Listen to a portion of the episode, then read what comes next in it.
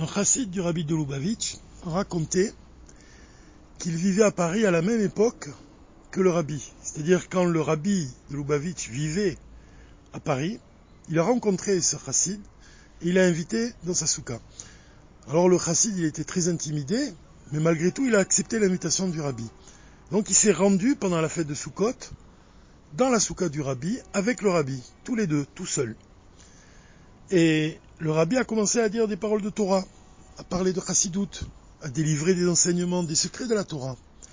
Et le chassid raconte que plus le rabbi parlait, plus il avait l'impression que le toit de la souka s'élevait vers le ciel et que les parois de la souka s'élargissaient. En fait, cette impression que le chassid a eue, ça démontre à quel point les dévoilements divins qui ont lieu dans la souka, ils sont élevés. Ce sont de très hautes lumières se dévoilent pendant la fête de Souka, de Sukkot, dans la Souka elle-même.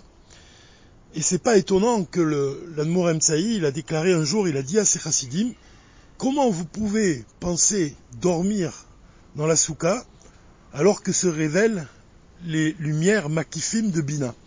En fait, ces lumières, makifim, ces lumières qui entourent le monde, ces lumières-là, elles sont très élevées, elles se révèlent précisément à l'intérieur de la souka.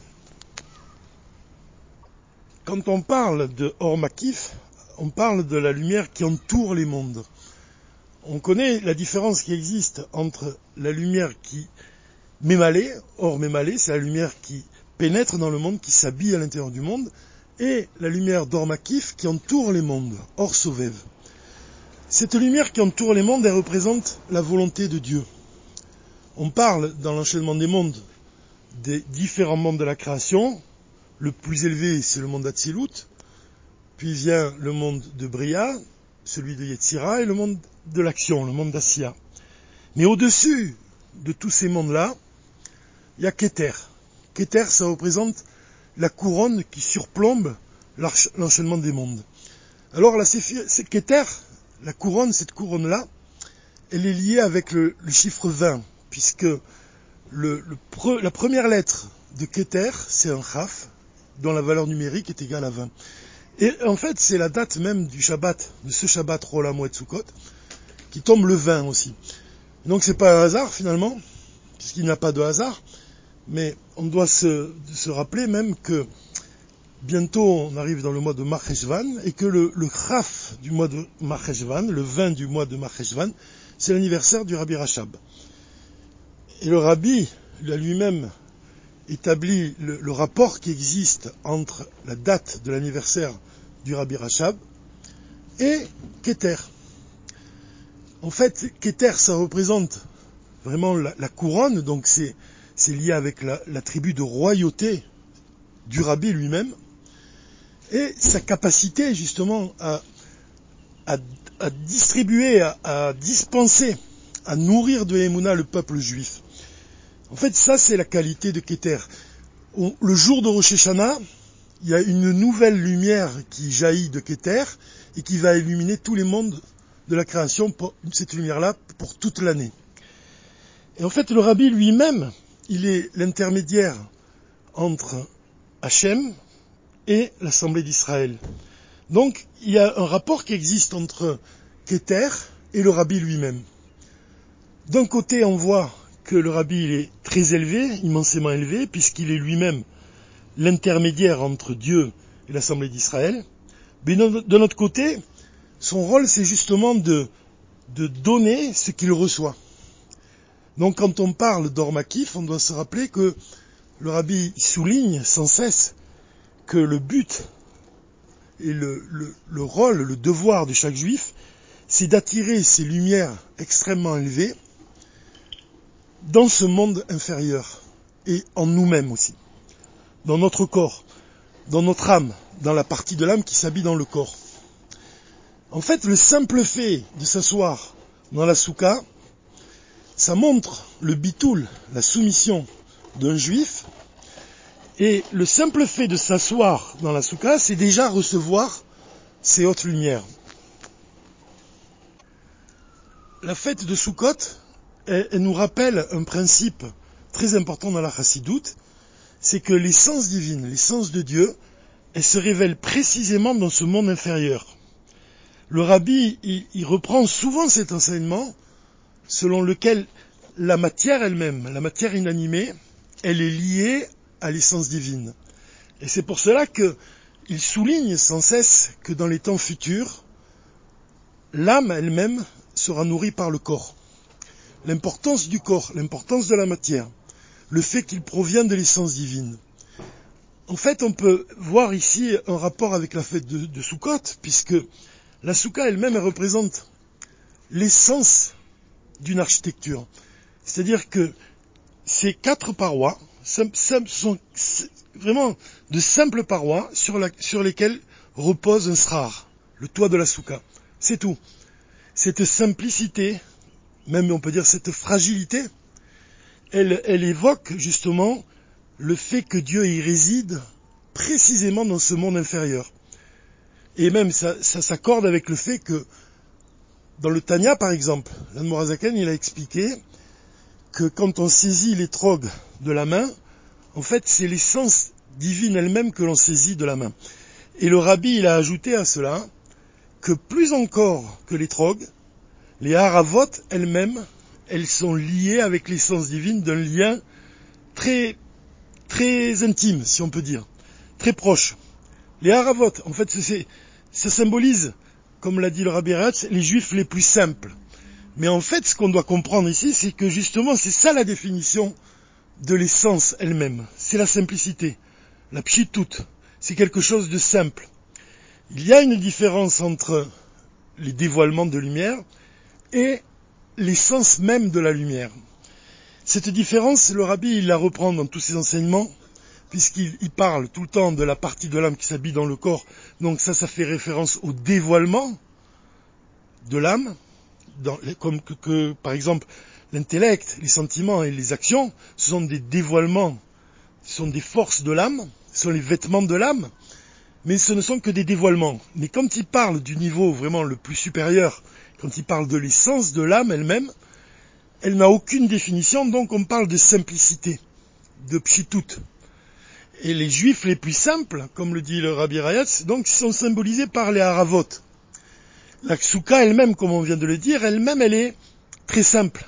Quatre simples parois et un srar qui repose par-dessus.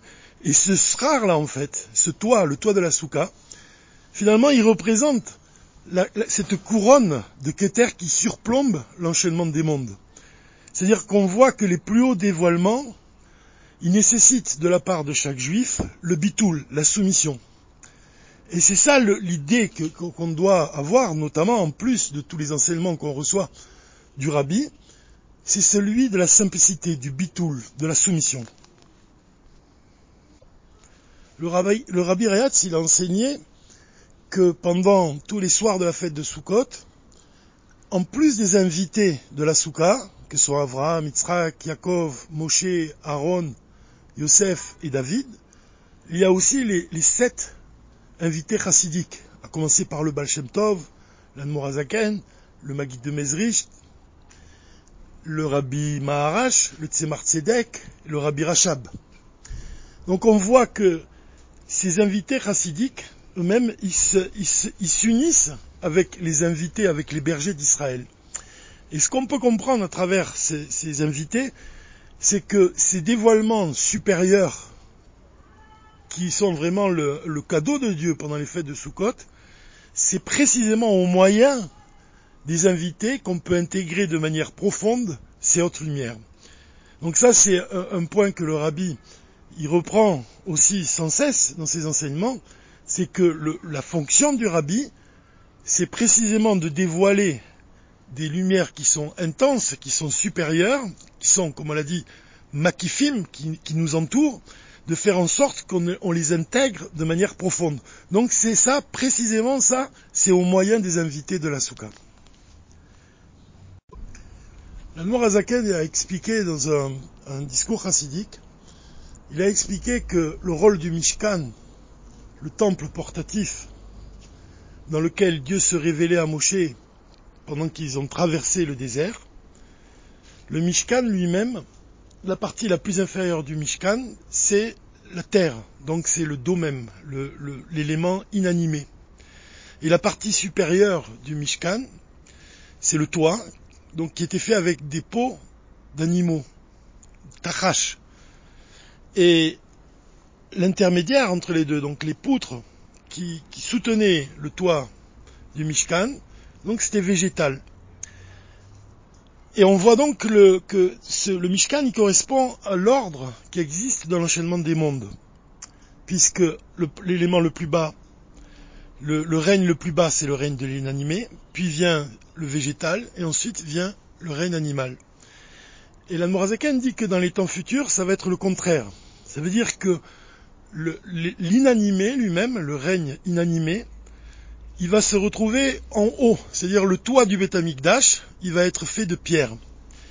Donc cet enseignement-là, Murzaken, il le rapporte pour nous, pour nous expliquer que, en fait, dans les temps futurs, on dit que Eshet Khail Ateret Baala, une épouse virtueuse deviendra la couronne de son mari. De la même façon, on voit à quel point le, le bitoul, la soumission, c'est ça l'Eshetraïl, une épouse vertueuse. C'est celle qui reçoit de son mari. Donc celle qui reçoit de son mari, c'est elle-même qui va devenir la couronne de son mari. De la même façon, il y a une histoire dans la Gemara dans laquelle on raconte qu'un jour, Moshe Rabbeinu, il a vu Hachem en train d'écrire des couronnes sur les lettres de la Torah, et il lui a demandé à quoi elles correspondaient, quel en était leur sens. Et Dieu lui a répondu que dans, quelques générations allait arriver Rabbi Akiva, qui lui-même allait tirer des centaines de halachot de chaque couronne, de, chacune de ces couronnes. Alors Moshe, il a demandé à voir Rabbi Akiva, et Dieu lui a dit, retourne-toi. Alors Rabbi Akiva s'est retourné, et il s'est retrouvé au milieu des, des élèves de Rabbi Akiva, il s'est assis à la huitième rangée, il a écouté le cours de Rabbi Akiva. Et il s'est rendu compte qu'en fait, Rabbi Akiva, il avait une connaissance de la Torah qui, était supérieure. Et un peu plus tard, il a demandé à Dieu, comment c'est possible que tu me donnes à, moi la Torah, alors que cet homme, il est plus élevé que moi? Et Donc en fait, la question qu'on peut se poser, c'est comment se fait-il qu'un élève de Moshe, en fait, puisqu'il vient bien après Moshe, Rabbi Akiva, comment c'est possible que c'est lui-même qui va ensuite enseigner la Torah à Moshe? C'est le même principe qu'une épouse vertueuse devient la couronne de son mari. Akiva, le, nom Akiva, la racine de ce nom c'est Ekev, c'est le talon. Donc ça désigne justement ce qu'on a dit, le règne inanimé, le bitoul, la soumission, la soumission de cette épouse vertueuse, de cette épouse de vraiment qui va être soumise à son mari, qui va recevoir l'influence de son mari et qui va finir par le dépasser d'une certaine façon, devenir sa couronne. De la même façon, Rabbi Akiva va devenir la couronne de Moshe finalement, puisqu'il va lui enseigner la Torah. Et donc c'est ça le, principe. Aujourd'hui, le monde il, est, il va selon l'enchaînement des mondes, mais dans les temps futurs, la séphira de Malchut, qui représente justement l'épouse vertueuse, celle qui reçoit, puisque la séphira de Malchut elle reçoit de toutes les autres séphirotes, le fait de recevoir comme ça avec un bitoul, c'est ça qui permet ensuite à la séphira de Malchut de s'élever au-dessus de toutes les autres séphirotes. Donc cette idée-là, c'est vraiment l'idée qu'on peut reprendre pendant la fête de Sukkot. On voit, comme on l'a dit, à travers les haravot, à travers le, fait qu'un juif s'assied dans une souka, même si il, est encore ignorant, même si il, n'étudie pas la Torah sous la souka, mais le simple fait de s'asseoir dans la souka, ça exprime sa soumission par rapport à l'ordre divin, justement, de, vivre dans la souka pendant les jours de la fête de Sukkot, et c'est ça qui fait que finalement chaque juif, c'est en lui-même un roi, puisqu'il va recevoir l'influence de cette couronne, de cette lumière qui entoure les mondes, cette lumière qu'on ne perçoit pas et qui correspond au plaisir et à la volonté de Dieu. Le Rabbi Rachab, il a expliqué que la séphira de Keter, justement, et on se rappelle encore une fois que, Kaf, Raf, le vin, c'est le jour de ce Shabbat Rolamot Sukkot. Donc ça évoque, c'est une allusion à la séphira de Keter. Le Rabbi Rachab a expliqué que la séphira de Keter, ça correspond à la volonté de Dieu de créer les mondes. Mais il a expliqué aussi que la séphira de Keter, ça fait allusion au silence. Puisque quand Moshe a demandé à Dieu, il lui a dit comment c'est possible que Rabbi Akiva a, eu une fin aussi tragique, Dieu lui a répondu, tais-toi. Shtok. Et Shtok, ça fait allusion, d'après l'enseignement du Rabbi Rachab, à la séphira de Keter, au silence. Le silence, non seulement ça correspond au silence, ça correspond aussi à l'attente. L'attente, c'est parce que justement, quand on, est dépassé par une situation, on n'arrive pas à comprendre une situation de notre vie, comme l'exemple de Moshe qui ne comprend pas pourquoi Rabbi Akiva a eu une fin aussi tragique, Dieu il nous demande de nous taire. Et les sages, ils nous demandent aussi de nous taire. De la même façon, quand on étudie un concept élevé de la Torah et qu'on n'arrive pas à comprendre, le conseil donné par les sages, c'est de nous taire et d'attendre. C'est pour ça que même Rabbi Rachab ajoute une autre définition de Keter, l'espoir. Le fait d'espérer dans l'attente et dans le silence que Dieu il va dévoiler à notre esprit la signification profonde du concept divin qu'on est en train d'étudier et qu'on ne comprend pas. Donc on voit à travers ces trois définitions de, de Keter que les plus hauts dévoilements divins, ils nécessitent de notre part de l'attente, de la patience, de l'espoir, et du silence. Ces définitions, en fait, elles, nous donnent une leçon, puisque même quand on est sous la souka, tous les invités de la souka, ils viennent tous en même temps, mais chaque jour, il y en a un qui nous enseigne quelque chose de particulier.